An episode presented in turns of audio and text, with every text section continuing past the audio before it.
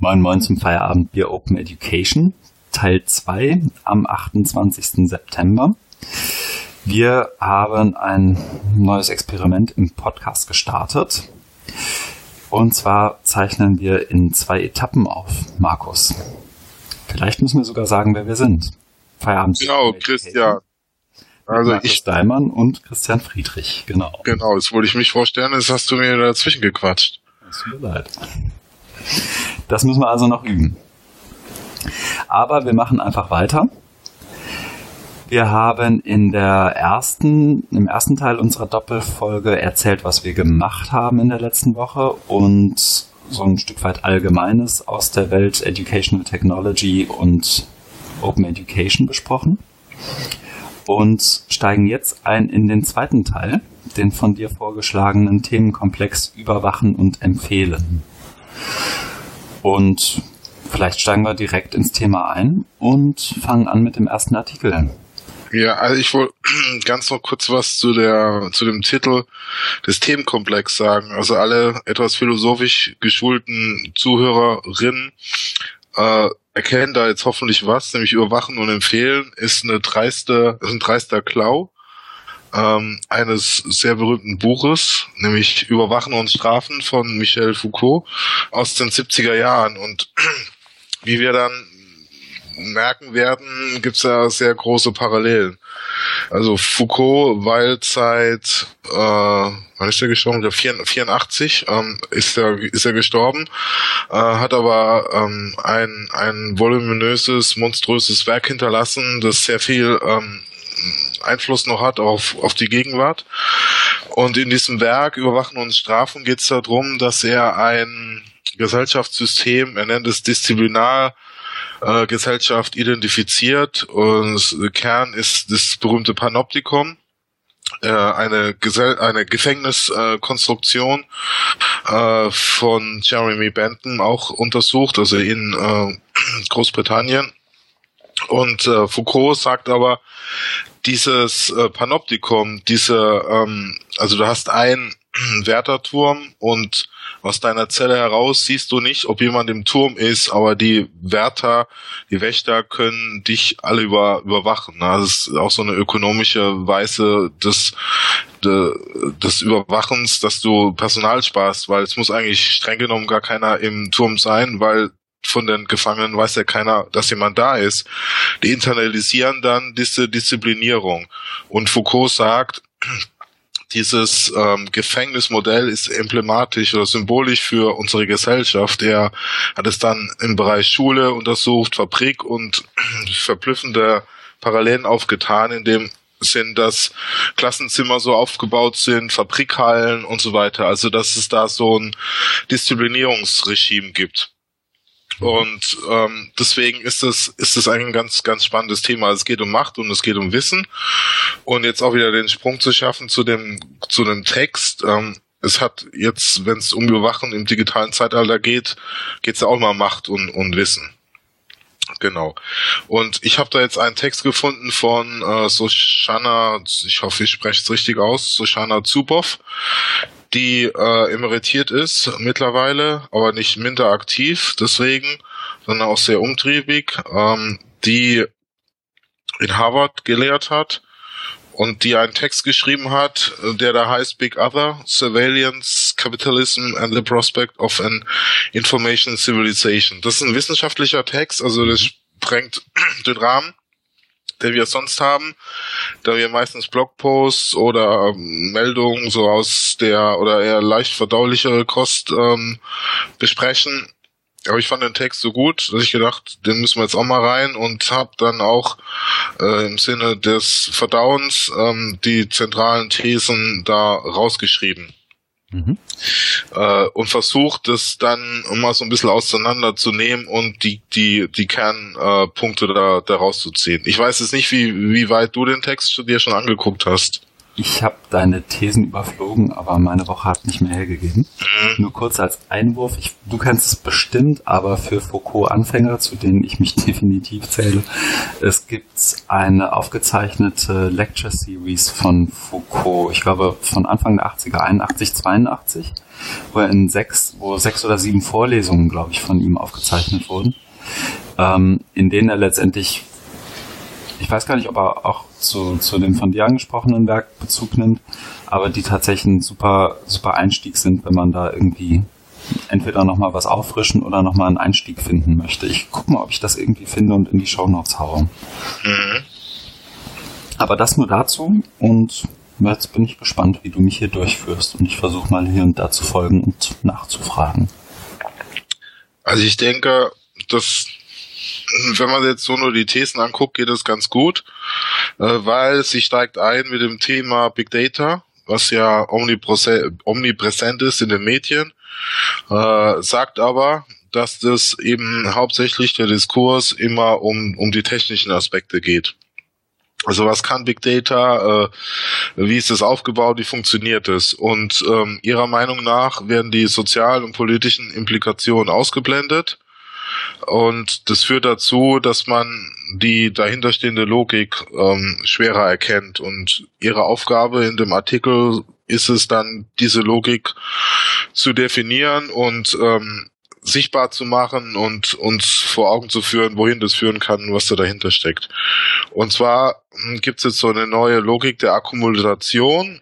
Und sie sagt, dass äh, Informationstechnologien zwei Dinge tun. Einmal machen sie diese klassische Automatisierung, also wie früher die Maschinen, die Dampfmaschine oder das, das, das Auto, führen also, helfen uns Menschen, gewisse Dinge zu automatisieren, aus, outzusourcen. Soweit so bekannt.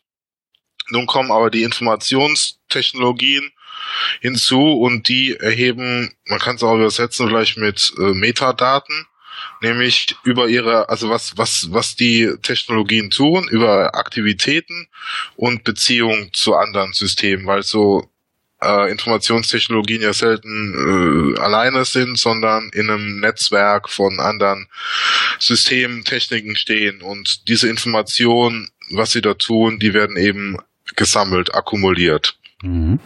Und das, äh, nur diesen einen Punkt, und das führt dann nämlich das sind wir jetzt wieder bei Foucault, zu einer Ungleichverteilung von Wissen und Macht. Also bei Foucault hängt ähm, Wissen immer sehr stark mit Macht zusammen. Also die, die über die Macht verfügen, die haben auch ein Wissen. Wobei man muss sagen, also Foucault hat da einen, einen, einen sehr spannenden, aber sehr mh, hm, nicht äh, sehr eingängigen Machtbegriff. Nämlich Macht ist bei Foucault nicht an die Person gebunden. Nicht, dass ich jetzt sage, äh, Christian, mach jetzt mal dieses und jenes und ich habe dann Macht über dich. Das, das eben gerade nicht, sondern Macht geht ähm, vom Diskurs aus, von, von, von, von einem System. Also es ist sehr abstrakt, aber ähm, wenn man es einmal verstanden hat, macht, macht es ganz viel Sinn. Ne? Also äh, Macht geht dann von sowas aus wie der Architektur des Klassenzimmers, ne? weil ähm, die Stühle und Tische so hingestellt sind, dass du nach vorne gucken musst äh, zum, zum Lehrer. Und dann ne, kann man jetzt sagen, ja, der Lehrer hat dann die Macht. Nee, äh, es ist eher die Architektur, das System, weil es so gebaut ist. Ne? Das hat er ja verglichen dann mit Fabriken, wie die aufgebaut sind und Gefängnisse und so weiter. Und da, da ist dann die Macht. Und dieses System sammelt dann auch das Wissen über die Gefangenen oder die Schüler und so weiter. Ja. Mhm.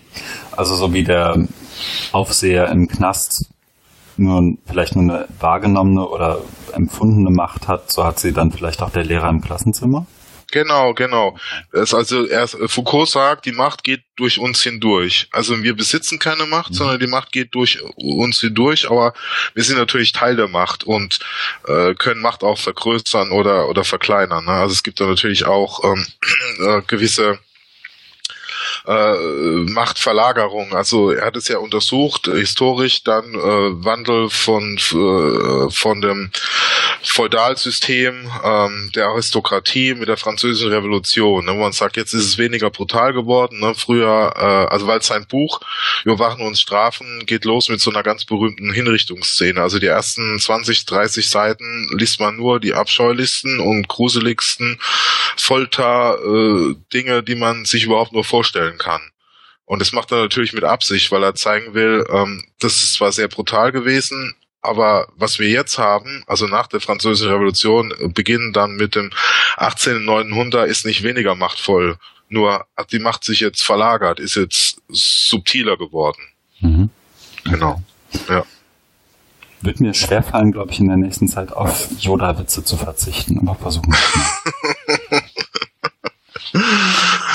Und äh, erstmal zurück zum Artikel. Ähm, also sie, äh, sie hat da so einen allgemeinen Einstieg bis dahin und dann kommt Google. Äh, sie hat da nämlich ähm, zwei Artikel von so einem Chefökonom von, von Google genommen, das ist dann ihr, ihr Untersuchungsgegenstand. Sie nimmt dann die Artikel auseinander und versucht anhand von Google zu zeigen, wie diese neue Logik der Akkumulation wirkt. Und ähm, dann trägt sie eben den Begriff des Überwachungskapitalismus. Also sie sagt, dass durch die Art der Informationen, die Google sammelt, das wissen wir ja alle, äh, werden sogenannte Surveillance Assets ähm, erzeugt. Und weil das dann alles zentral gespeichert wird oder von Google überwacht wird und die das dann äh, monetarisieren in einer globalen Infrastruktur, gibt's dann eine neue Form des Kapitalismus, nämlich der Überwachungskapitalismus. Mhm. Eine vielleicht eine Ergänzung, ja. wenn man das nicht vor sich hat, ich habe es ja jetzt im Browser auf, der ähm, Artikel ist 2015 veröffentlicht worden. Ähm, und doofe Nachfrage, Überwachungskapitalismus, also Surveillance Capitalism, ist tatsächlich von ihr geprägt. Weißt du das? Oder ist es, oder hat sie es von jemand anders übernommen? Ich glaube, also ich, sie schreibt es irgendwie, dass, mhm. dass sie das prägt, äh, mhm. und, und, und ich kenn's, kenn's jetzt so, so auch noch nicht. Okay. Also was es gibt, das haben wir später in einem anderen Artikel von, von, von Microsoft, ist, ähm, Plattformkapitalismus. Äh, mhm. Aber das geht noch ein Stück weiter und das ist ähm, auch spannender. Also Morozov, um das jetzt so ein bisschen vorwegzunehmen, kritisiert ja auch sehr stark immer das Silicon Valley. Mhm. Äh, aber ja, in einer, also ich finde jetzt äh, hier Subov äh, weitaus tiefer gehender und sie sagt ja auch, sie hat einen theoretischen Anspruch, um das mal zu durchdringen und zu verstehen. Deswegen denke ich, ist dieser Begriff Überwachungskapitalismus tatsächlich von ihr. Ich habe es aber nicht genau nachrecherchiert, muss ich sagen. Also bei Morozov muss ich auch persönlich, aber das ist vielleicht dann noch Geschmackssache, eher als irgendeine fundierte Erkenntnis. Das ist schon fast so dystopisch, dass es mir schwerfällt, da lange zu lesen oder zuzuhören. Also ich habe, glaube ich, To Save Everything, Click Here von ihm gelesen, habe es nicht ganz zum Ende geschafft, einfach weil das so dystopisch und duster ist, dass du irgendwann willst du es einfach weglegen und kannst nicht mehr weiterlesen und dann muss das erstmal zwei Wochen rumliegen, bevor du es wieder anfasst.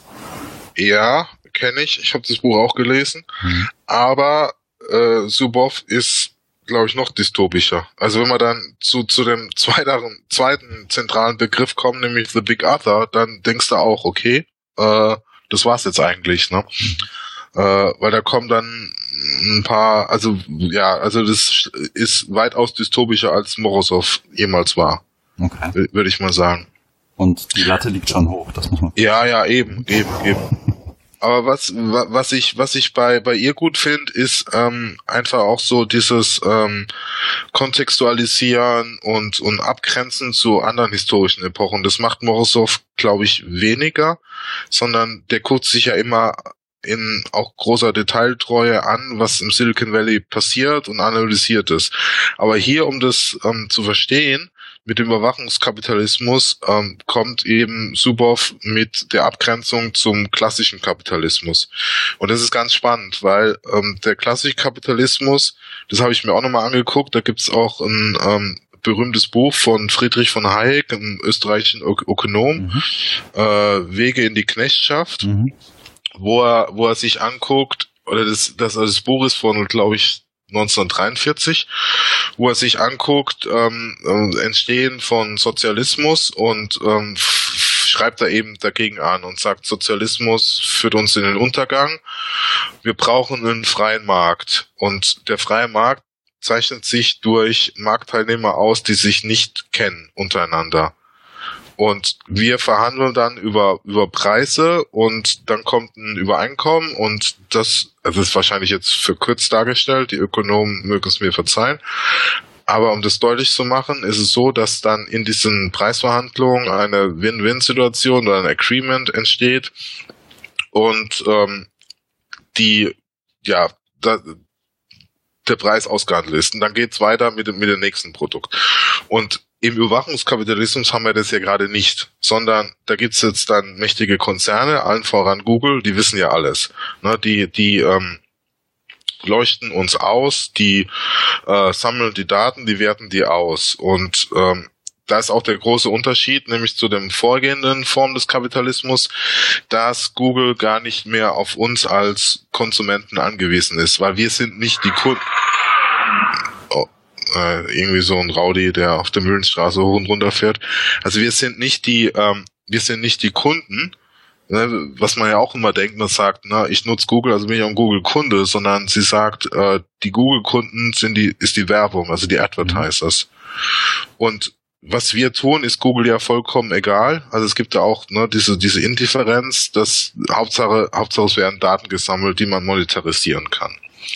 Und früher war es ja so, dass wenn du ähm, in der Fabrik gearbeitet hast, dann hast du ja, hast du dich ja verkauft, bist bezahlt worden für deine Arbeit und der Fabrikbesitzer brauchte deine Arbeitskraft und er brauchte dich auch noch als Konsument. Weil mhm. ne, was, was, was da hergestellt wurde, muss ja auch jemand kaufen. Ja. Das heißt, er ist ja auf die, auf die Bevölkerung angewiesen.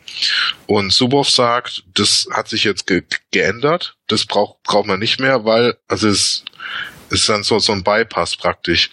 Die, ähm, die Produzenten oder die, die, die, die, die Kunden sind die, sind die, ist die Werbung und die Produzenten der Daten werden dann gebypasst. Mhm. Könnte, könnte man sagen. Genau, du, du bist als, also das ist ja auch sozusagen bei, ich glaube, in den, in den Debatten zu Google ja immer wieder, auch schon, oder seit Jahren ja immer wieder Thema, dass du eben nicht, ja, wie du sagst, Kunde bist und, und nicht irgendwie eine Dienstleistung in Anspruch nimmst und die fällt dir zufällig gratis in den Schoß, sondern dass du damit zum Produkt wirst und zu dem, was eigentlich vermarktet wird für den eigentlichen Kunden. Ja, genau, du wirst, du wirst zum Objekt. Ne? Also mhm. man, man zieht die Daten aus dir heraus, sammelt die und verkauft die dann an, an Dritte. Mhm. Okay. Aber es gibt halt nicht mehr diese, diese Zweierbeziehung, mhm. sondern da hat sich jetzt, äh, ne, da hat sich jetzt was geändert. Mhm. Okay. Genau. Und dann, das ist der nächste Punkt, ist, denke ich, auch klar, dass sie sagt, dass ähm, dadurch, dass Google äh, im Internet agiert, also weltweit auch, ähm, haben die, durch das Sammeln der Daten haben die eine wahnsinnige Macht, aber sie unterliegen keiner staatlichen Kontrolle. Keiner wirksamen. Mhm. Und das ist, das ist natürlich ein, ein, ein Problem. Es gab ja auch mal Versuche in Deutschland, äh, diesen Auswuchserschlag Google, ne, wo man da versucht hat, dran zu gehen, aber so richtig äh, fun funktioniert es ja nicht. Und durch, durch diese durch dieses undemokratische und auch zum Teil gesetzwidrige ist. Also sie beschreibt da denn das Vorgehen von Google so. Google holt sich einfach, was es will. Also macht es, glaube ich, am Beispiel, also auch nur so eine Metapher von den äh, Street View, dass er einfach Dinge nimmt. Also sie trinken deine Privatsphäre ein und macht es so lange, bis es keinen Widerstand gibt. Ne? Bis dann äh, sagt, hier in Deutschland gibt es massiven Widerstand gegen Street View, dann rudern sie zurück und erlauben mhm. dann, dass es verpixelt wird. Aber erstmal sagen sie, ich nehme einfach, was ich, was ich will und brauche und schere mich um Gesetz überhaupt nicht. Mhm. Und so, genau, da habe ich hier ein Zitat, weil äh, Democracy threatens surveillance revenues. Ne? Die Demokratie gefährdet die Einnahmen durch die Überwachung. Mhm. Genau. Also es ist wahrscheinlich jetzt, ne, also geht schon in Richtung äh, dystopisch und wahrscheinlich auch zugespitzt, aber ja, also sie ist da sehr radikal. Mhm. Genau, und zu dem Kontext, das betrifft ja nicht nur Google, muss man vielleicht der Fairness halber noch erwähnen, oder ist einfach ein aktuelles Beispiel. Ähm, der gestern ging es, glaube ich, rum, der Hamburger Datenschützer, Chefdatenschützer, ähm, veranlasst letztendlich Facebook und WhatsApp äh, die, die Daten wiederum zu löschen, die von WhatsApp an Facebook übermittelt wurden, weil es eben keinen Consent, keine, ähm, kein, keine Einverständnis. Nutzer, keine, kein Einverständnis, danke, äh, der, der Nutzer gab, dass die Daten überhaupt geteilt werden. Genau. Und da ja auch letztendlich die Logik, ähm, man hat 30 Tage Zeit, um zumindest das Häkchen so zu setzen, dass Facebook die Daten nicht für Werbung nutzen darf. Ob das dann so ist oder nicht, lässt sich nicht nachvollziehen. Aber die Daten sind jetzt erstmal da und nicht nur deine eigenen, da wird es dann ja spannend, äh, sondern auch alle anderen Daten, die du im Telefonbuch hast. Also meine Oma, nie bei WhatsApp gewesen, ist jetzt auf einmal in der Facebook-Datenbank. Mhm. Herrlich. Ja, genau, das, das, das ist das. Dieses Ungefragte, einfach äh, die Telefonnummern äh, sich zu krallen und in die Datenbank zu hauen mhm. von der Oma und die überhaupt nichts mit, mit Facebook und so weiter wahrscheinlich zu tun hat. Ja. Das ist genau der Punkt. Okay. Und dann wird's jetzt richtig dystopisch, also wenn wir dann zu diesem ähm, Konstrukt ähm, The Big Other äh, kommen, also das ist was was aus, aus den Internetkonzernen besteht und die überhaupt keiner staatlichen Kontrolle unterliegen. Die also im rechtsfreien Raum agieren oder in einem selbstgeschaffenen rechtsfreien Raum, weil sie sich nicht um die Gesetze kümmern. Und äh, die es gibt kein, es gibt keinen Ausweg aus dieser, ähm, aus diesem Big Other. Also Big Other ist überall, weil wir ständig äh, Daten produzieren, auf Daten angewiesen sind. Also sie macht es im Artikel, ähm, nimmt, nimmt sie, macht es auch gut deutlich, also indem sie wirklich fünf verschiedene Arten von Daten beschreibt. Mhm. die, die, die, und wo du merkst, okay, das ist doch was. Also es ist nicht nur, ähm, wo, wo man jetzt irgendwie, was weiß ich, Internetverbindungsdaten, also da müsste müsste ich jetzt nochmal genauer nachgucken, aber das ist wirklich so ähm, omnipräsent und oder ubiquitär, allumfassend, diese, diese Datenvielfalt. Und dadurch ist es kaum noch möglich, dem, dem zu entkommen. Mhm. Und das ähm, eigentlich dystopisch ist dann, dass sie dann sagt, ähm, dass, dass wir praktisch entmenschlicht werden und zu, zu, also es geht um Verhaltenskontrolle. Es geht darum, dass Daten gesammelt werden und mit den Daten ähm, Vorhersagen gemacht werden, was gut für uns ist, also was wie Google Now macht. Und dadurch ähm, äh, kommt es dann dazu, das ist dann hier auch so ein Zitat, ähm, wo ich, wo ich mir rausgezogen habe, ähm, wo es dann heißt, each of us may follow a distinct path. Also ne, in deinem mhm. Leben kannst du verschiedene äh, Pfade einschlagen, but that path is already shaped by the financial and or ideological interests that imbue big other and invade every aspect of one's life. Das mhm. heißt, ähm, dadurch, dass die so umfassend sind, ähm, diese, dieses, dieses Big Other und äh, hast, hast, ist dein Pfad schon vorgezeichnet und bestimmt durch die finanziellen und ideologischen äh, Interessen mhm. dieser, dieser Konzerne. Das ist natürlich extrem dystopisch, würde ich mal sagen, ne? weil, weil, ja, du fragst dich, was, was kann ich dann überhaupt noch machen? Ne? Also es ist wie es ist so, so eine ähm, Matrix, oder ich musste dann äh, sofort an ein, an, an Lied äh, von, von den Eagles denken, Hotel California. Kennst du ja bestimmt auch. Da gibt's ja eine berühmte, also das Lied wurde ja auch immer, immer so wissenschaftlich untersucht und wird auch regelmäßig im Feuilleton immer wieder diskutiert. Da gibt's eben eine berühmte Zeile, wo es dann heißt, you can check out anytime you like, but you can never leave. Also in Anspruch, äh, in Anspielung auf das Hotel California. Ne? Haben wir uns immer gefragt, was ist das eigentlich?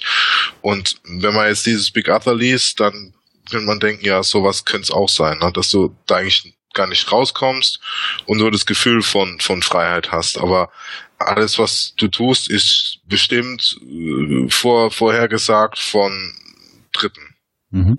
Genau. genau. Weil eben Daten auch miteinander in Bezug gesetzt werden ja. und, und, letztendlich das aus auf sich, sich Muster bilden, diese Muster wiederum vorhersagen zulassen, die relativ treffsicher sind. Ich meine, das, da kommt dann ja auch wahrscheinlich dann irgendwann gleich der Bildungsbezug. Ähm, und, und so eben ja vielleicht eine empfundene Freiheit noch da ist, aber eben eine tatsächliche nicht. Hm? Genau, richtig. Genau das ist es. Okay. Und mir ist da noch eingefallen, äh, es gibt ja einen sehr berühmten Werbespot zur Einführung des Apple mhm. Macintosh aus dem Jahr 1984. Den, den musst du dir unbedingt mal angucken. Kenne ich, glaube ich. Da sitzen irgendwie 300 Leute gleichgeschaltet in einer Reihe und tippen und auf einmal kommt der Macintosh und befreit sie, ne? Genau, es kommt eine attraktive Frau reingesprungen, die dann da diesen großen Redner, und das glaube ich auch, der spricht dann irgendwie auch was aus mhm. 1984. Mhm. Und das Spannende daran ist ja, dass man denken würde, dieses, dieses zentralistische, äh, böse 1984, also aus, aus Orwell, ne, äh, Überwachungsstaat, das ist, das ist dann überwunden und es wird zerschlagen und der Apple als Instrument gibt dir dann Freiheit, weil du dann da irgendwie ganz viele schöne Dinge tun sollst. Und wenn man das jetzt mit der Logik des äh, Überwachungskapitalismus sieht, dann ist es, da könnte man sagen, man kommt vom Regen in die Traufe, ne? Also weil es ja dann äh, gar keine gar keine Befreiung ist, sondern man begibt sich in die Fänge eines einer anderen Macht. Also mit Foucault, also wenn Foucault noch leben würde, würde er wahrscheinlich sagen, hier das ist, äh, die Macht hat sich wieder verlagert, ne? Also weil transformiert sich ja einfach. Ne? Also wir mhm. sind jetzt weg von diesem von diesem Überwachungsstaat, was es ja historisch gab, ne? äh, äh DDR zum mhm. Beispiel. Richtig, genau, und, und ist dann vermeintlich überwunden worden 1989, aber dann kam 20 Jahre später, äh, ja ungefähr oder mit, mit Einführung des iPhones dann endgültig ähm, kam, kam dann ein neuer, neuer Zustand, ne, weil die Macht sich einfach ähm, transformiert. Also wenn man es jetzt ganz abstrakt be betrachtet, dann gibt es eben eine neue Form der Macht und die äh, zeichnet sich dann durch diesen Überwachungskapitalismus aus. Mhm. Okay. Genau. Doof gefragt und wahnsinnig naiv. Sie beschreibt das aber letztendlich nur und analysiert das nur und nimmt das auseinander, aber sie sagt jetzt nicht, guck mal, hier ist ein Lösungsweg, ne? Richtig, ja, ja, ja. einmal nachgefragt. Das war jetzt ja, ja, genau. Also sie, ähm, sie nimmt, es ist ein wissenschaftlicher Artikel, mhm. deswegen haben wir eine Einleitung. Dann im Kern geht es um diese zwei Artikel zu Google. Die nimmt sie auseinander und ähm, kommt dann mit ihren Thesen und Argumenten und am Schluss gibt es so eine Conclusion, wo sie das dann nochmal zusammenfasst. Mhm. Genau. Okay. Und das, ähm, warum ich den Text genommen habe, ist, weil er da auch ähm, von anderen, also jetzt auch wieder Bezug zu, zu Open Education diskutiert wird. Unter anderem gibt's ja dann eben diesen Artikel MOOC Platform Surveillance and Control von Paul Olivier de Haye. Ich hoffe, mhm. ich spreche das richtig aus. Und er nimmt ja explizit Bezug auf sie. Genau. Den habe ich tatsächlich auch gelesen, da komme ich jetzt wieder mit. Und ich muss bei De Haye auch immer an Kalle Del Haye denken, den berüchtigten Linksaußen, ich glaube, aus Gladbach. Ja, Aber gut, anderes Thema. Ähm, genau, und äh, das vielleicht zum Kontext. Ich meine, es ist doch, ich habe es nicht nachgeguckt, aber das ist doch genau der Typ, der auch ähm, den Kurs, ich glaube, bei Coursera hatte und ihn dann letztendlich mhm. abgeschaltet hat nach sieben Tagen, ähm, ohne vorher mit dem Plattform-Provider zu sprechen, glaube ich. Und danach wurde er irgendwie gebannt und es gab irgendwie einen Riesenaufschrei in der ja. Schweiz an der ETH. Das genau. kannst du doch nicht machen. Wir haben doch diesen Kurs und was ist jetzt mit unserer Reputation und so weiter. Ja, ja. Dann stellt sich doch jetzt eigentlich die Frage, wie machen, wie stellen wir einen Bezug her zwischen zum, zwischen einerseits dem Del Haye und seinem MOOC Platform Surveillance and Control, also dem er nimmt ja dann Bezug letztendlich darauf und, und stellt nochmal die drei Kernthesen von äh, Zuboff heraus. Everything that can be automated will be automated. Everything that can be informated will be informated. Every digital application that can be used for surveillance and control will be used for surveillance and control. Also ich erinnere mich noch, ich hatte einen Geschichtskurs bei einem Alt-68er Leistungskurs in der Oberstufe, der paraphrasiert hat, auch damals schon zur Datendiskussion, das war aber noch äh, in den 90ern, äh, wo ein See ist, da steckt auch einer die Füße rein. Und ich glaube, das ist ungefähr das, was hier auch angesprochen wird, oder? Wo ein See ist, steckt auch einer die Füße rein. Das musst du nochmal mal kurz erläutern. Ein Wanderer auf Wanderschaft, der sich die Füße kühlen möchte und er findet einen See vor, ganz egal, ob da ein Schild steht, bitte nicht Füße reinhalten, das ist Trinkwasser. Der okay. in die Füße rein. Das war tatsächlich das Zitat und es ist irgendwie bei mir hängen geblieben. Ich weiß gar nicht genau warum. Okay.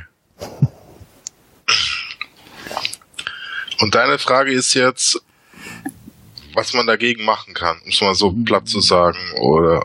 Ich glaube, also dafür fehlt uns, glaube ich, der in Anführungszeichen Internet-Experte. Ich hätte ein paar Ideen, aber das, das, das geht ganz stark in Richtung Dezentralisierung und ähm, und, und jenseits der, der und operieren jenseits von Plattformen, muss man so, so ganz, ganz äh, pauschal zu sagen. Die, was, was der, der Hai ja letztendlich auch, auch macht, ist so die, die einfach der Versuch der Sensibilisierung seiner Leserschaft, in Anführungszeichen, um, um dieses Themas willen. Also bitte achte darauf, mit wem ihr wann wie zusammenarbeitet und wer wann was ähm, von euch besitzt. Also ich finde, da, da schwingt auch immer so dass das Thema Ownership mit. Wer, wer hat jetzt Ownership und Stakes an Lernprozessen, an Lerndaten, an Content, an Plattformen, wer kontrolliert und, und besitzt was wann wie. Und das wiederum ist ja ein Thema, das ich sage jetzt nicht, nicht wirklich nicht neu ist, glaube ich, aber wo ich zumindest von den Leuten, denen ich da viel mehr Expertise als mir selber zurechnen würde, immer wieder dann Dezentralisierung als eins der, als einer der, der größten Hebel letztendlich genannt wird. Wobei ja die, die aktuelle Entwicklung in Bezug auf das Netz eher gegenläufig ist. Also da geht es ja eher um eine Zentralisierung in die Plattformen und in die, in die Silos im Moment. Oder?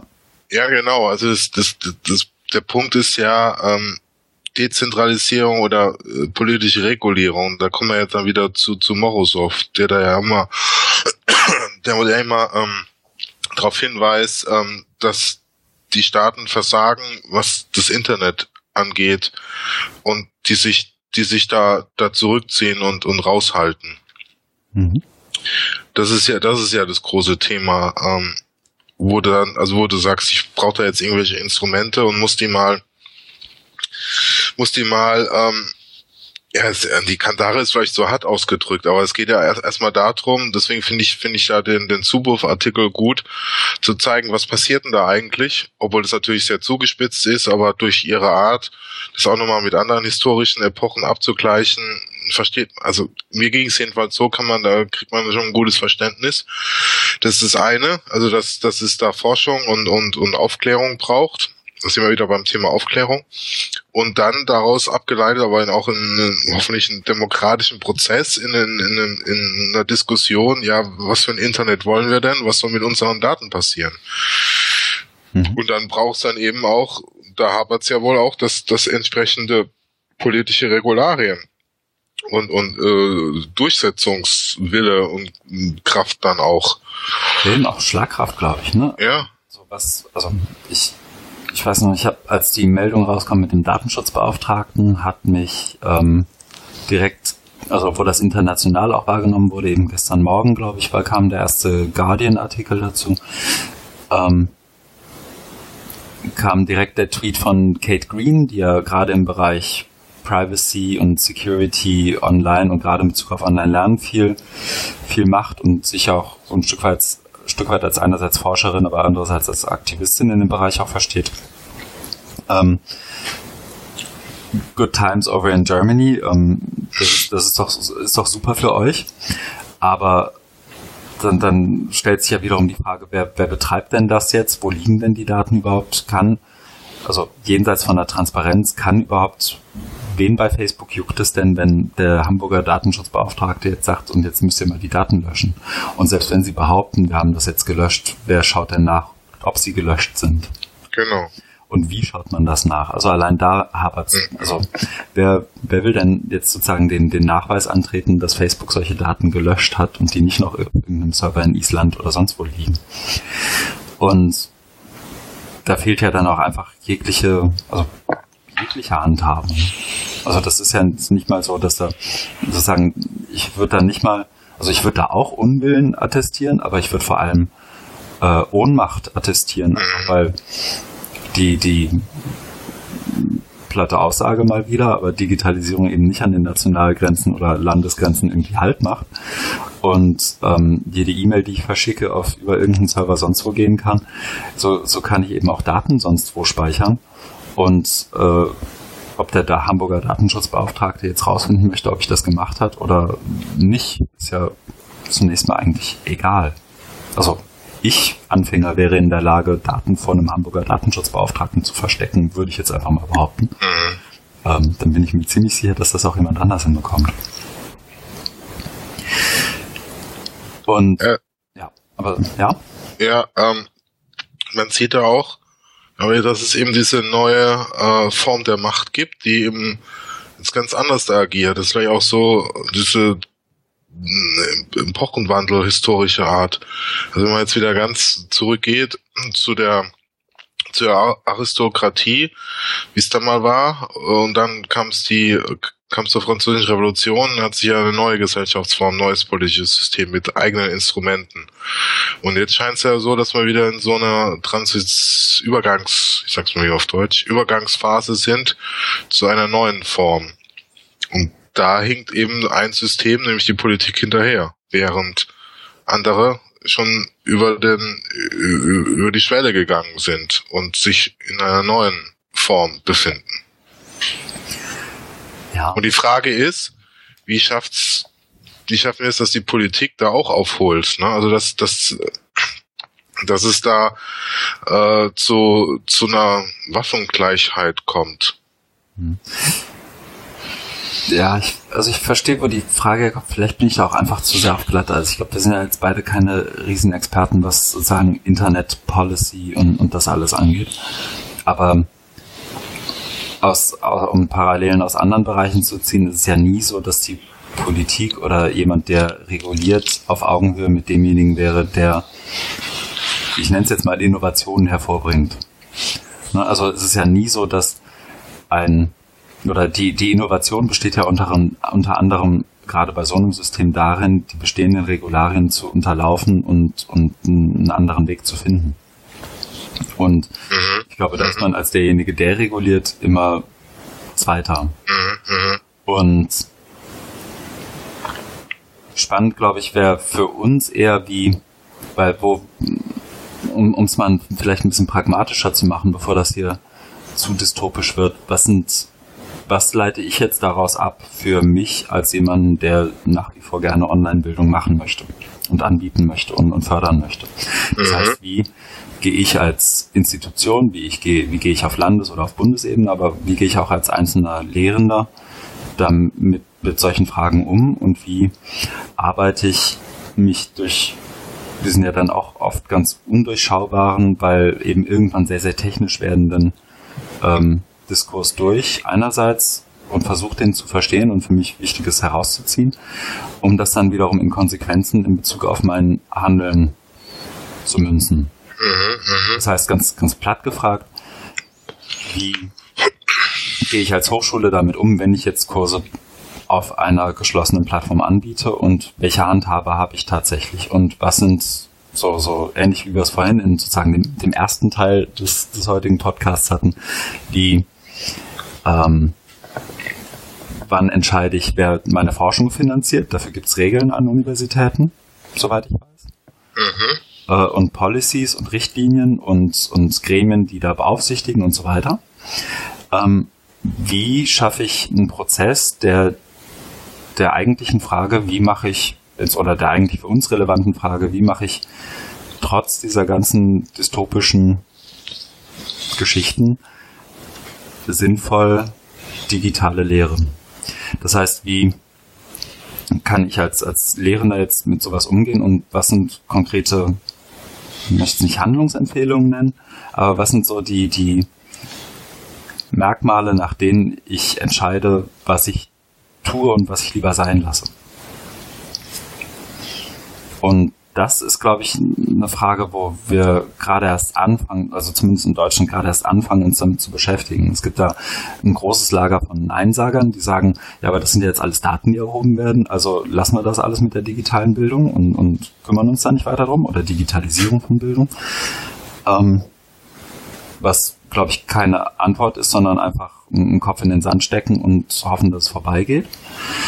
Und dann gibt's eben diejenigen, die das überhaupt nicht juckt und die sagen, aber es ist doch eh schon alles passiert und eh alles egal, ob wir jetzt noch ein bisschen Bildung online machen oder nicht, macht dann nun auch keinen Unterschied. Und ich glaube, dazwischen gibt's eine hoffentlich wachsende Menge von Menschen, die sich eben mit den Fragen beschäftigen, wie kann ich Open Education, wie kann ich Online Education tatsächlich machen und gleichzeitig zumindest verantwortlich mit, mit solchen Fragen dann eben auch umgehen und die in, in die Konzeption von Veranstaltungen, in die Konzeption von Kursen und Online-Formaten einfließen lassen, ohne das alles gleich zu kastrieren und seiner, äh, seines Potenzials letztendlich zu, zu berauben. Mhm. Und eine einfache Antwort, glaube ich, kann man darauf gar nicht haben. Aber ich finde, jede Universität, jede Einrichtung, jeder Lehrende, der sich mit Digitalisierung von Bildung und, und Online-Bildung beschäftigt, muss darauf für sich eine Antwort finden und das auch ähm, ganz offen und transparent mit denjenigen, für die er das macht, sprich mit denen, die lernen, dann eben auch aushandeln und transparent machen. Genau.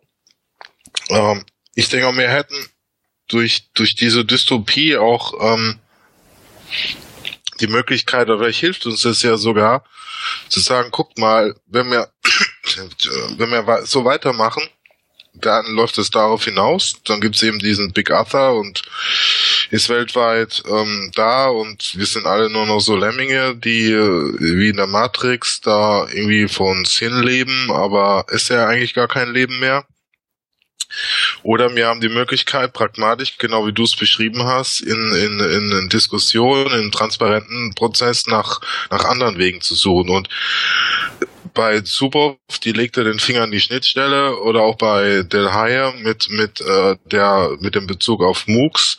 Also ein Punkt, was mir da auch aufgefallen ist, ist diese nennt das, glaube ich, Einbahnstraße von Datenerhebung, ja? dass man, dass man die Daten nur auf einem, bei einem Anbieter dann zur Verfügung stellt und der kann damit machen, was er will.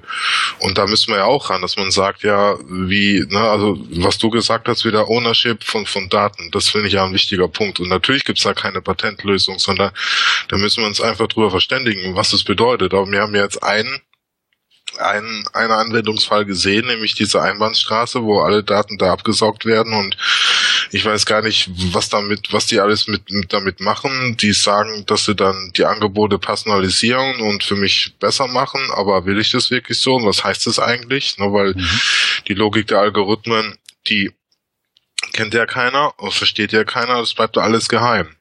Und da, genau da müsste man ja ran und deswegen sind so böse oder trübe Artikel ja auch wirklich ganz hilfreich. Mhm. Genau, und ich meine, es wird ja auch dann oft argumentiert, dass Algorithmen und dass Mathematik ja dann auch also von den wirklichen Fanboys und Girls ja dann auch als, als unfehlbar beschrieben wird. Und dabei wird ja dann auch bewusst oder unbewusst und außer Acht gelassen, dass so ein Algorithmus ja auch irgendwann mal von einem Mensch mit bestimmten Meinungen, Ideologien und was auch immer geschrieben wurde. Ne? Also da sind wir ganz schnell wieder in dem, in dem was Audie Waters jetzt sagen würde. Ähm, Genau, das ist bei, bei Zuboff ist es auch, also die fängt ja direkt damit an, indem sie sagt, Big Data ist nicht nur Technik, sondern mhm. hat äh, sehr große soziale und politische Implikationen. Und Audrey Waters genau macht es auch mal stark. Und der Punkt ist einfach auch da. Ne? Also dass, dass, dass es da gibt's Interessen, politische, wirtschaftliche Interessen und die äh, prägen natürlich dann die Art des, des Algorithmus. Mhm. Und das, na, und das, das wird ja dann äh, geblackboxt. Und da müssen wir raus. Also das, das muss einfach transparent gemacht werden oder die, ja, die, die Gründe, warum, warum, warum jetzt Entscheidungen so gerichtet werden und andere so, die müssen ja, die müssen ja auch mal offengelegt werden. Ja, und es gibt ja dann die, die mal sehr, sehr plastischen Beispiele wie den Microsoft Thai Twitter Account, der innerhalb von 24 Stunden zum, ja, auch auf Algorithmen basierend ähm, letztendlich in Interaktion mit anderen Twitter-Nutzern treten sollte und innerhalb von 12 oder 24 Stunden von der Community zum Nazi gemacht wird. Ähm, und, und eben ein paar ganz andere Beispiele noch, noch auch in dem Kontext, seien es jetzt Teaching-Bots oder ähnliches. Mhm. Ähm, das zum einen, zum anderen die ich bin, ich bin mir gar nicht sicher, also ich, ich finde Transparenz ist einerseits wichtig und, und gut, andererseits ist einfach offen zu legen, hilft ja erstmal nicht. Also nur weil ich jetzt sehe, was der Code und, und die Verfahrensbeschreibung und die, die, der Modus operandi eines Algorithmus oder einer geschlossenen Plattform ist, kapiere ich das ja noch nicht. Sondern ich muss ja auf irgendwen vertrauen, der das für mich interpretiert oder ich muss wirklich sehr, sehr gut coden lernen. Und meine Erwartungshaltung an alle, die irgendwie Online-Lehre machen wollen, wäre eben nicht, dass sie alle coden können und dass alle in, und alle in der Lage sind, das zu dechiffrieren, was da nun tatsächlich passiert, sondern da muss es irgendeinen anderen Mechanismus geben, der das für sie tut. Und gerade diese Schnittstelle fehlt, glaube ich, komplett. Ne? Also, mhm. Und das führt ja auch dann zu dieser ja dann auch irgendwie verständlichen Ablehnhaltung. Also, nee, nee, also ich weiß noch, ich habe an der Leuphana vor zwei, drei Jahren noch versucht, mit Leuten zusammenzuarbeiten und die haben sich ähm, und meinetwegen auch nachvollziehbar, aber wirklich geweigert, selbst mit der Arbeits-E-Mail-Adresse einen Google-Account einzurichten, damit man gemeinsam am Doc schreiben kann. Mhm. Und das verstehe ich total. Aber ähm, das haben sie teilweise dann aber auch aus einer, aus einem, ich möchte nicht sagen Unwissenheit, aber die, die Entscheidung war schon nicht so reflektiert. Dann hat man ganz oft gemerkt, wenn du zweimal ein Warum fragst, dann war ganz oft das Rezitieren von Bild-Headlines, mhm. äh, anstatt einer tatsächlich informierten Debatte. Und das, ich glaube, die, genau die Gefahr besteht ja auch, oder das erfahren wir, glaube ich, auch fast täglich, äh, im Bereich Online- und digitale Lehre und Digitalisierung von Bildung. Also das ist ja kein, dass dieses Schlossgespenst dann auf einmal äh, durch die durch die Flure geistert und keiner so genau sagen kann, guck mal, aber hier ist jetzt unser Problem. Ja, oder? Man muss früher anfangen. Also du hast ja eben äh, kritisiert oder die Situation dargestellt, dass, wenn ich es richtig verstehe, die, die Algorithmen ja schon da sind und selbst wenn sie transparent sind, mir das nicht bringt, weil ich das trotzdem nicht verstehe. Genau. Mhm. Aber was ist, wenn man noch einen Schritt vorher geht und sagt, die Algorithmen sind noch nicht da und wir entwickeln jetzt welche oder wir einigen uns auf gewisse Dinge, die im Algorithmus abgebildet werden. Also ich habe da neulich äh, ein Feature gehört bei, was war das, WDR, äh, selbstfahrende Autos wird der Mensch überflüssig. Mhm. Und da ging es auch darum, dass ähm, in den selbstfahrenden Autos in den Algorithmen dann gewisse Szenarien eingebaut werden, was das Auto tun soll in, in bei Unfallsituationen oder wenn irgendwelche Gefahrensituationen sind. Also soll es ein Mensch totfahren oder drei, soll es das Kind totfahren oder den Älteren oder den Mittelalten. Also jetzt mal ganz platt gesagt. Mhm. Aber solche, ich glaube, das fehlt ja auch noch, ne, dass man sich über diese ähm, äh, Werte, über diese Bedingungen verständigt. Also, na, wenn, wenn ich da an das Buch denke von, von Jörg Träger, Digitale Bildungsrevolution, wo er dann ganz euphorisch schreibt, diese New School in äh, USA, wie die, wie dann äh, Mathe dann für dich die neue Aufgabe raussuchen. Du loggst dich morgens ein, rechnest und über Nacht rechnet der Algorithmus dann die für dich passende neue Aufgabe raus. Ne? Aber wie macht er das? Und ja, was, also dieser, dieser Prozess da, also bevor der Algorithmus überhaupt geschrieben ist, müssen wir uns doch vielleicht darüber mal verständigen. Ja. Genau, das stimmt. Und ich meine, gerade Träger ist ja ein Paradebeispiel dafür, was passiert, wenn man damit unreflektiert umgeht. Also er macht das ja in seinen Vorträgen inzwischen so, dass er das als provokante These in den Raum stellt und immer in, um, um auf erschrockene Gesichter zu blicken. Aber ähm, sowohl im Buch als auch in Vorträgen geht er auf die, die eigentlich spannenden Fragen dabei nicht ein. Was mir gerade einfiel, ich weiß nicht, du kennst glaube ich auch Errol Balkan. Mhm. Ähm, und ich habe gerade nochmal gegoogelt und es auch direkt in die Show Notes gehauen ähm, der sozusagen einer oder aus meiner Sicht zumindest was die Praxis angeht, einer derjenigen ist, die Ethical Design verfolgen. Und ich habe es gerade mal, also da wird schon so eine Art Bedürfnispyramide nach, also sieht sehr nach Maslow aus, aber sind komplett andere Inhalte. Ähm, da wird zum einen von Human Rights, Human Effort, Human Experience ausgegangen. Dann ganz unten in der Pyramide Human Rights, Decentralized, Private, Open, Interoperable, Accessible, Secure, Sustainable. Also dezentralisiert, privat, offen, ähm, interoperabel, sprich einzelne seien es Apps, Programme oder ähm, oder oder irgendwelche letztendlich technologischen Konstrukte sind, können miteinander arbeiten, kommunizieren, sind zugänglich, ähm, sicher und, und nachhaltig, sprich auch kein, keine Eintags fliegen. Zum anderen dann aber auch Human Effort. Das Ganze muss funktionell sein und ähm, äh, zuverlässig und, und auch äh, convenient, also muss auch bedienbar sein und muss gerne bedienen können. Das wäre das, wo ich vielen, das oder zumindest da hört es dann bei vielen Open Source Produkten dann ja auch schon ganz oft auf. Und dann geht es in Richtung Human Experience und da letztendlich das, was UX und UI Designer letztendlich dann als Delightful Experience nennen, ähm, dass, dass eben auch das gegeben sein muss und dass sozusagen die drei Säulen des Ethical Designs sind. Und das ist ja dann wiederum ein Anfang, wenn wir jetzt von vorne anfangen könnten, dann wäre, wäre das vielleicht ein erster Schritt in, in das, was du meinst, sprich, was passiert denn, wenn wir jetzt uns alle darüber verständigen wollen, wie Programme, Plattformen, Algorithmen, die unser Leben zumindest in der Online-Lehre, aber auch darüber hinaus bestimmen können, wie die designt sein sollen. Aber die Frage stellt sich ja nicht. Also die stellt sich auf keinen Fall bei Google oder Facebook und die stellt sich aus meiner Sicht auch auf keinen Fall bei Coursera oder gleich haben wir, glaube ich, auch noch LinkedIn als, ähm, als Beispiel dafür. Ähm, das ist ja schon geschrieben und die Login-Effekte in diese Plattform bestehen ja schon jetzt. Und da braucht man über Ethical Design jetzt erstmal nicht reden, weil das ist ja schon da. Genau. Das ist schon da, aber trotzdem finde ich äh, ein schönes Beispiel. Danke, dass du das auch gleich nochmal reingehauen hast mhm. in die Show Notes, weil oh, meine Stimme. Zwei, zwei Podcasts am Abend und sind doch schon wird versagt. Genau. Drück die Stummtaste und räusper dich ordentlich. Ich erzähle in der Zeit einen Witz. Ich wollte aber auch noch was sagen. Und zwar, naja, ich glaube, wir haben da jetzt äh, die, diese zwei Punkte rausgearbeitet. Also was tun wir mit bestehenden Algorithmen? Da sind wir auch nicht so richtig weitergekommen mit ähm, politischer Regulierung, weil uns da auch noch die Expertise fehlt.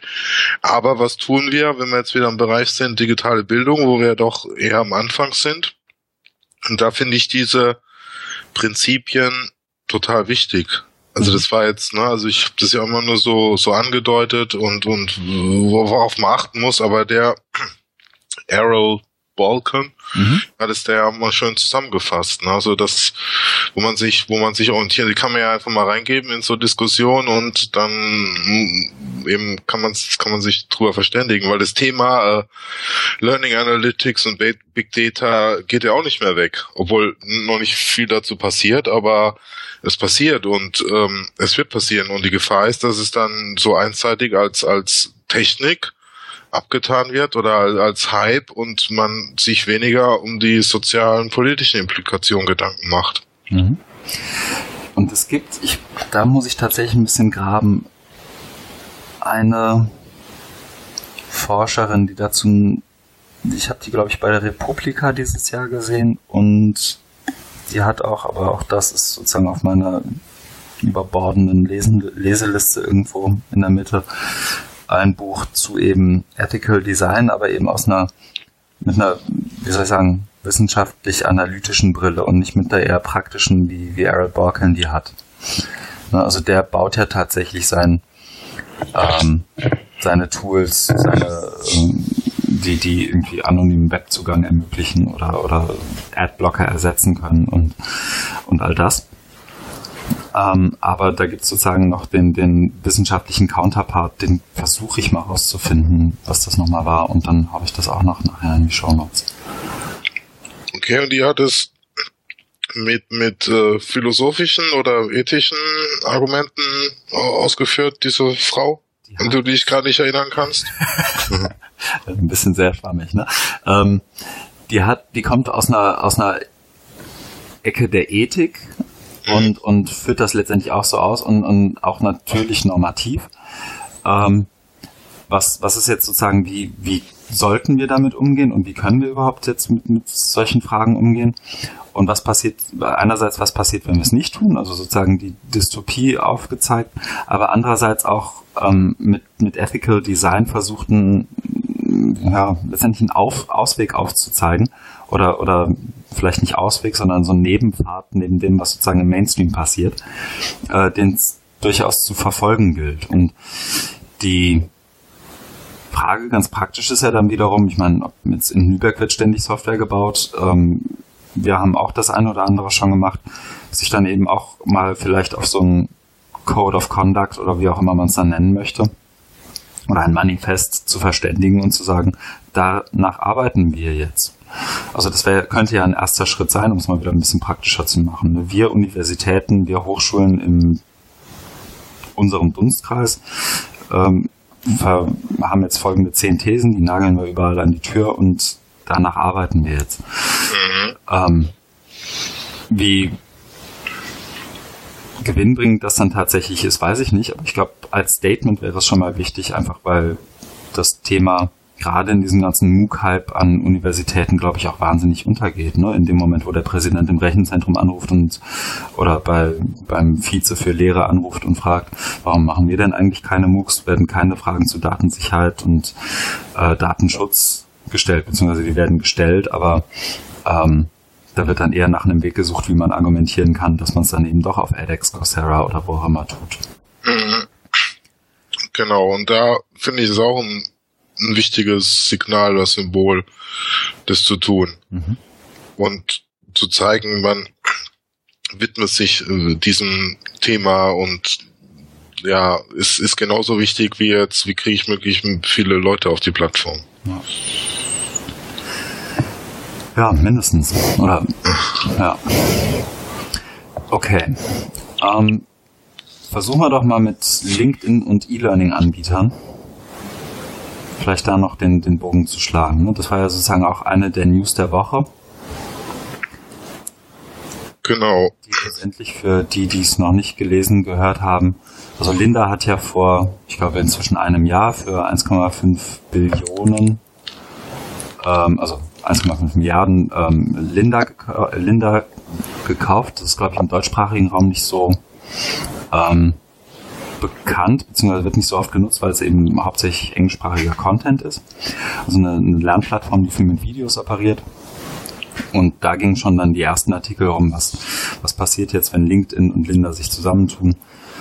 Ähm, und jetzt wird es tatsächlich so, oder ist es tatsächlich so, dass LinkedIn Kurse und Tutorials und das alles anbietet und gleichzeitig aber auch, und jetzt kommen wir wieder zu ähm, Überwachen und Ermahnen, wenn man so will, ähm, dass den, den Arbeitgebern möglich wird, innerhalb dieses Systems, und dann stellt sich vielleicht auch da wiederum die Machtfrage, ähm, Angestellten nicht nur Kurse zu empfehlen, sondern auch den Fortschritt zu überwachen, darauf basierend wiederum Kurse zu empfehlen und letztendlich auch eine sehr genaue Leistungsmessung, wie auch immer man, also ja, was auch immer die Definition von, von Leistung dann in dem Kontext ist, Leistungsmessung möglich zu machen und eine Bewertung der, der Anstrengungen der Arbeitnehmer ganz transparent machen zu können. Und das ist ja dann auch hier in den, den Shownotes noch dazu geschrieben, Auswirkungen des Datenextraktivismus empfehlen und überwachen und dann eben die Neu Neuauflage von Überwachen und Strafen. Also habe ich dir das praktisch vorweggenommen. Ja, genau. Also es passt einfach zu dem ganzen Themenkomplex, den wir jetzt hier in der zweiten Runde unseres Podcasts schon haben. Und das sind, es war ja, glaube ich, nur so eine News-Meldung, da stehen aber schon so ein paar auch sprachlich äh, bedenkenswerte Formulierungen drin. Eben, das hast du ja auch gerade gesagt, mit dem Monitoren und, und Empfehlen und so. Das klingt alles immer sehr schön, aber hat natürlich ähm, auch tiefer liegende äh, Seiten, wo man oder äh, Implikationen, über die man sich mal Gedanken machen müsste. Ja, eben. Und gerade so, also das ist jetzt ein Link zu T3N. Ähm, da wird ja dann auch gerade von der, sagen wir, der, dieser Technikpresse auch wahnsinnig unreflektiert da, darauf eingegangen. Ne? Also in den USA ist das dann sozusagen das TechCrunch oder mhm. Wired, wobei die schon noch eher ab und zu mal auf solche Themen dann ja auch eingeht. Aber gerade bei TechCrunch siehst du das ja fast gar nicht, dass jemand mal zu so, so ethisch-moralischen Fragestellungen irgendwie Stellung bezieht in irgendeinem Editorial oder so. Und ich glaube, da, da machen wir uns gerade in, in der Szene, wenn es eine gibt, ja dann auch oft vor, dass, dass diese Fragen ja im Mainstream angekommen sind, aber das sind sie ja eben ganz oft einfach nicht. Also die, die Leute, die irgendwie in, in Politik und Wirtschaft entscheiden, die lesen ja nicht ähm, das, das Open Access Paper zu Privacy und, und Security in Online Education, sondern die lesen ja genau das hier. Genau. Ja, jetzt wird es schwierig für uns hier noch einen positiven Spin reinzukriegen, glaube ich. Ne? Wollen wir das denn? Ich weiß es nicht. Ich bin, ich fühle mich, also, es macht natürlich irgendwie schlecht gelaunt. Andererseits bin ich dann immer noch optimistisch genug zu sagen, und trotzdem kann Digitalisierung von Bildung was beitragen. Und da einen Weg zu finden, darauf habe ich, glaube ich, trotz dieser ganzen Dystopie nach wie vor Bock.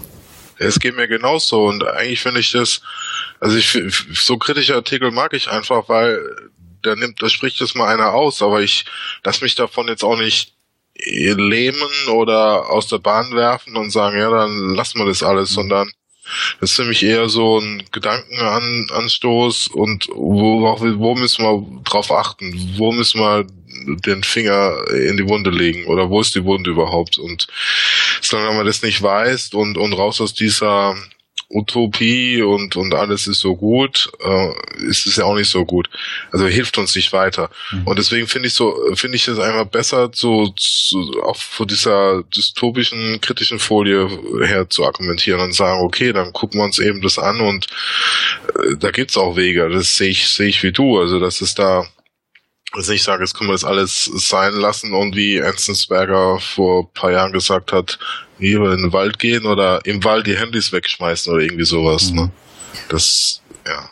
Genau, und, und da, da eben so diesen Mittelweg zu finden. Ne? Also einerseits ja. gibt's ja viele auch, also ob das jetzt im, im Hochschulforum ist oder, oder sonst wo und ähm, ich glaube ich explizit nicht diejenigen, die das Hochschulforum veranstalten, sondern viele der Teilnehmer, äh, also Hochschulforum Digitalisierung, eben sowas auch wahnsinnig gerne mal wegwischen und sagen, ja, aber das, das ist doch jetzt Gequatsche, das uns nicht weiterbringt. Und damit eben auch genau diese Fragen und damit ausblenden und damit dann auch wiederum die Möglichkeit vertun, Lösungen hierfür zu finden. Und genau, ich, das darf eigentlich nicht passieren. Ich glaube auch, ähm, das heißt, wenn das jetzt wegwischt äh, mit Gerede bringt uns nicht weiter, das holt uns wieder ein. Weil die Macht wird ja immer größer, ne, mit jedem Tag. Also jetzt mal wieder eher die Dystopie-Schiene zu schlagen, aber mit jedem Tag wächst Google und wird Google mächtiger und das kann man nicht wegwischen und sagen, ja, spielt dann keine Rolle mehr, sondern das, das holt uns ja, das holt uns ja dann ein und je früher man sich damit auseinandersetzt, desto besser ist es eigentlich. Nicht eine Frage von Opportunitätskosten, ja. ja. Na gut. Wir haben noch zwei Artikel, die themenverwandt sind. Weil ich ja, so, so, so, so ein bisschen. Also es geht bei dem, äh, Entschuldigung, wenn ich jetzt dazwischen mhm. kretsche, aber bei dem äh, aus dem aus dem Magazin The Atlantic geht es, um es mal auf einen Begriff zu bringen, um den Matthäus-Effekt.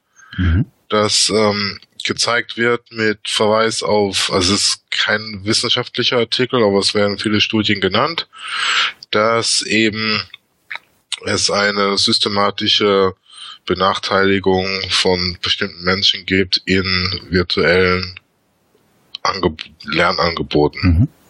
Genau.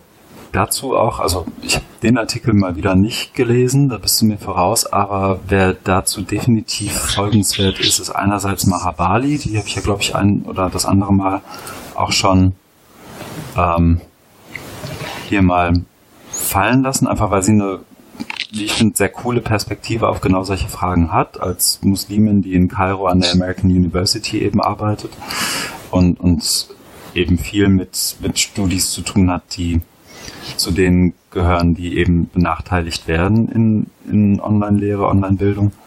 Und zum anderen, und die ist tatsächlich erst vor kurzem irgendwie auf meinem Radar aufgepoppt, Shari Spellick, ähm, die bei Twitter der Edified Listener ist.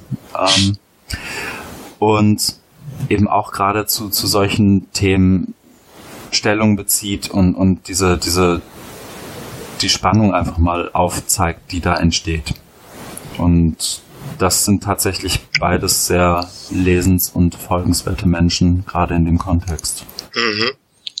Wobei hier ähm, bei dem Artikel, die machen da gar nicht so diese dieses große Fass auf, sondern da ging es glaube ich immer um, um Studien, wo gezeigt wird, dass äh, Menschen aus einkommensschwächeren Schichten weniger erfolgreich in MOOC sind. Mhm. Und Mahabali ist ja, glaube ich, macht ja mehr so auch, also die, sie hat ja eine breitere Perspektive als als jetzt, als jetzt hier. Genau. genau. Das ist schon jenseits der MOOCs. Ja. ja. Ähm, also gibt definitiv Parallelen, aber es ist jenseits der MOOCs und ich meine, das, das ist ja sozusagen eine der, der Urfragen der MOOCs sozusagen gewesen. Ich glaube, die Frage ist aber auch inzwischen mehr als nur beantwortet. Ist das jetzt wirklich Demokratisierung von Bildung oder ist es das nicht?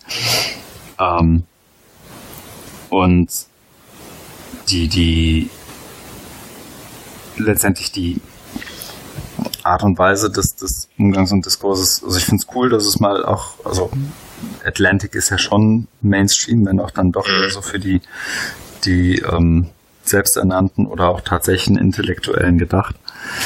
Ähm, dass es da dann tatsächlich auch nochmal sozusagen von, von der Perspektive auch aufbereitet wird, weil der Narrativ insgesamt ja dann doch eher einer ist, ähm, wir hauen mal Content raus und dann hat da jeder was von. Nach wie vor, auch wenn der Gegenbeweis eigentlich angetreten ist.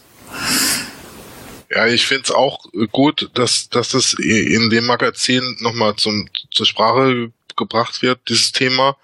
Eigentlich kann man es nicht oft genug wiederholen, aber müsste jetzt auch mal gucken, was macht man jetzt damit? Ne? Wie, wie geht man damit um? Und da war ja dann jetzt auch nichts dazu da drin.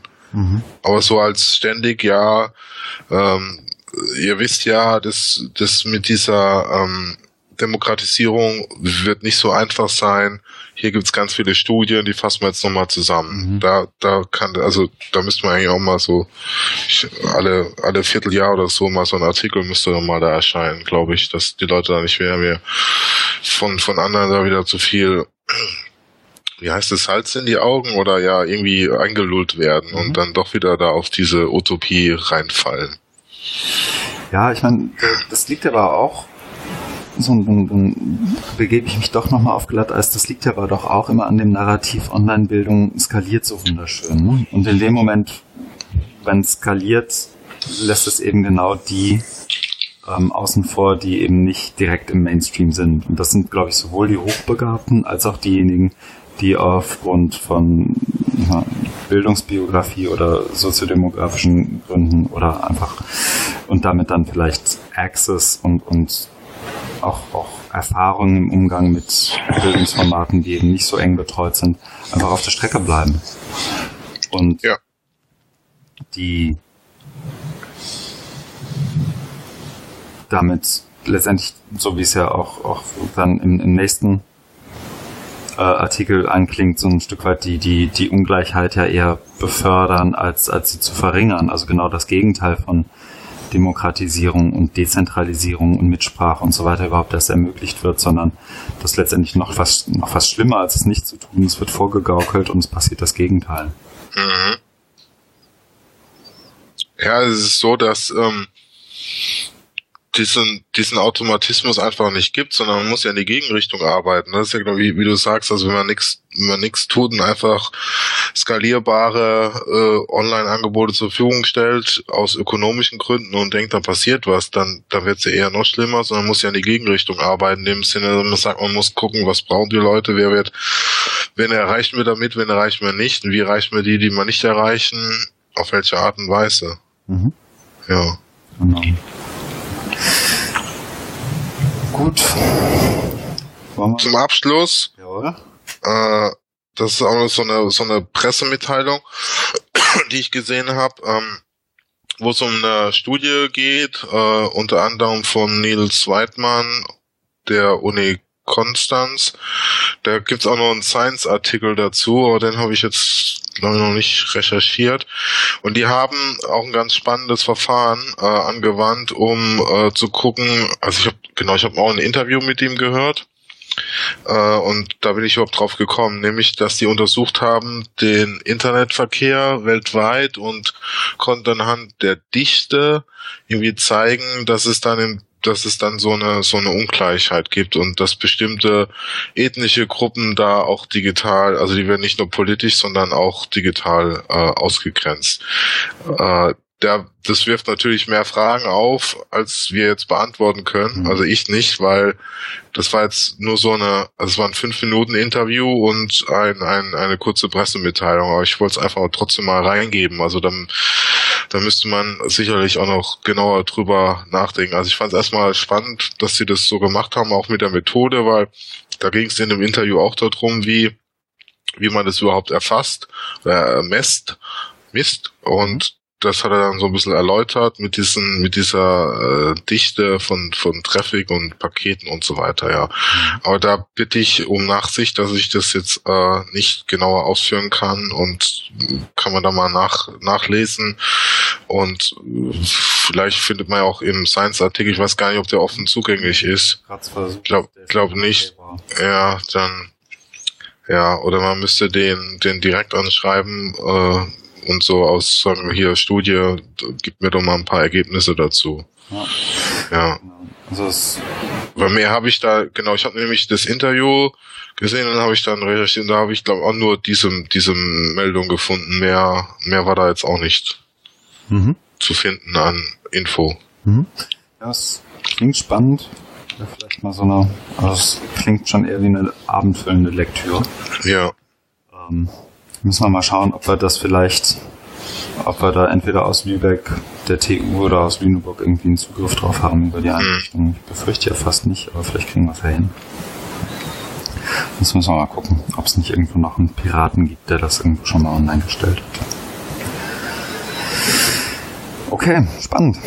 Mhm. Dann bleibt uns nur noch die Doppelfolge abzuschließen, indem wir kurz erzählen, was wir als nächstes tun, oder? Ja. Ich werde morgen, man könnte ja schon fast sagen heute, weil es sind ja nur noch 25 Minuten, mhm.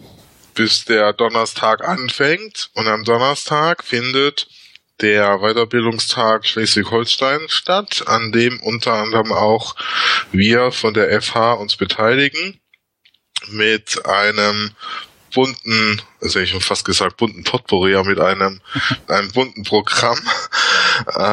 Das soll jetzt extra so ein bisschen oldschool klingen. Ja, es gibt, ähm, nachmittags gibt's Webinare, auch zu MOOCs und am Abend gibt's eine Podiumsdiskussion, die eingeleitet wird mit einer äh, mit einem Impuls äh, von der von mir sehr geschätzten Anja Wagner, die äh, was zu Arbeit 4.0 erzählt und darüber wird dann da nochmal diskutiert und ich werde da auch dabei sein. Das als Zuhörer.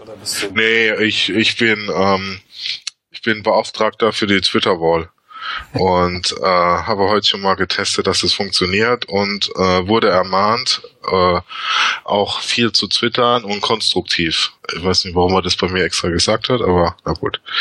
Ja, also ich werde werde als ähm, Gast ähm, diesem Event beiwohnen. Okay. Also anmarkern im Kalender, 29.09.2016, Markus Daimann twittert konstruktiv. Sehr gut. Ich bin auf der Zielgeraden für meinen USA-Trip. Ich bin diese Woche, glaube ich, ziemlich busy, so selten, so busy, wie es schon lange nicht mehr war, bis ich wirklich morgens bis abends nichts anderes tue als arbeiten, essen und zwischendurch mal kurz schlafen. Und zwar fliege ich am Dienstag erst zur DML, freue mich tierisch und kriege so langsam auch wirklich die Hosen voll, ob der Tatsache, dass ich ja meinen Ignite Talk auch halten muss. Hab den, glaube ich, heute nochmal zusammen mit Nishant ähm, ein Stück weit ja, nicht über den Haufen geworfen, aber schon nochmal einen ganz anderen Teil verpasst. Das muss ich nochmal ausarbeiten. Ich bin parallel dabei, ähm, mich schon mal auf den neuen Job vorzubereiten. Das trifft mich dann eigentlich direkt nach dem, nachdem ich in den USA war. An die DML anschließend werde ich noch zehn Tage Urlaub machen.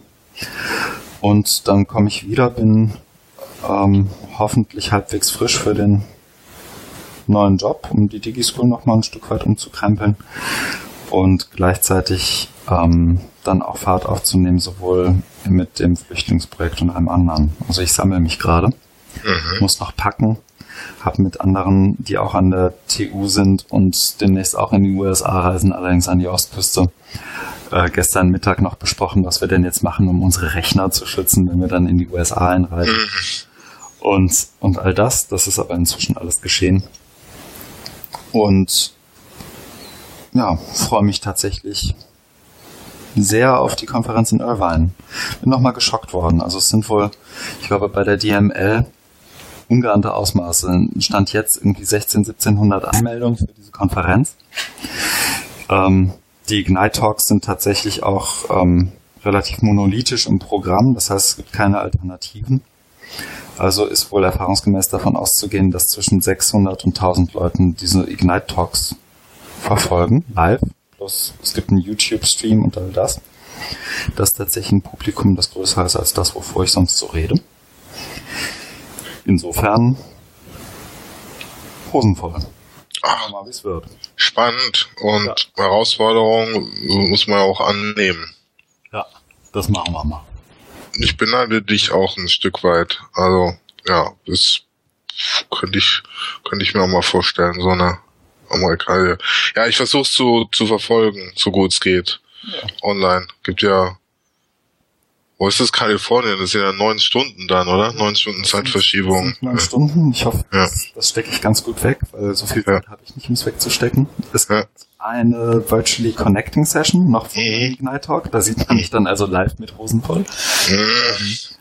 Moderiert und auch deswegen eigentlich allein das schon ein Grund. Ähm, moderiert von Howard Rheingold mit Alan Levine und Mahabali, hm. Kate Green und mir, wenn ich es richtig auf dem Schirm habe. Das heißt, ähm, da ja, bin ich auch echt gespannt drauf, freue mich drauf. Ja, bringen viele Erfahrungen mit und ähm, Info. Ich, ähm, äh, Podcast werden wir ja wahrscheinlich nicht schaffen, oder? In, in, während deines USA-Trips. Ah, doch, wir sollten es versuchen. Okay. Aber äh, ich habe ganz bestimmt vereinzelt WLAN. Mhm. Und vielleicht nicht live von der DML. Ich glaube, da habe ich andere Baustellen. Ja. Aber danach, vielleicht an dem Wochenende danach oder an dem Montag, Dienstag danach, könnten wir es eigentlich mal versuchen. Ja. Da muss ich mal mit meiner besseren Hälfte aushandeln, wann ich mich mal eine Stunde, eineinhalb ausklinken darf, um einen Podcast aufzuzeichnen. Ach, für die Bildung macht die doch, sagt ihr bestimmt ja. Sag ihr, es geht um eine gute Sache. Das weiß sie ja. Doch, das macht sie bestimmt mit. Also, können Sie auch in den Credits äh, erwähnen oder irgendwie so. Ja, Besonderen das, Dank. Das hat sie eh verdient als eine unserer treuesten Zuhörerinnen. Schöne Grüße, falls du noch zuhörst. Von mir auch. okay. Ja. Haben wir das jetzt auch untergebracht. Ihre Doppelfolge. Wer ja. jetzt noch zuhört, auch die zweite Folge sind zwischen eine Stunde und 19 fast lang. Möge uns doch bitte Feedback geben, ob das sinnvoll war, das so zu tun. Ähm, sowohl inhaltlich als auch prozedurales Feedback ist mehr als nur willkommen. Und vielleicht auch, um das schon anzukündigen, wenn ich dann aus den USA wieder da bin und du aus Indien, sehen wir auch mal zu, dass das Ganze hier ein etwas professionelleres Format bekommt. Vielleicht mit ein bisschen Musik, ein neuer Name und eine Website. Ja, da arbeiten wir dran. Machen wir. Ja. Insofern, schönen Abend dir und ebenso Weiterbildungstag morgen. Danke. Mach's gut. Tschüss. Du auch.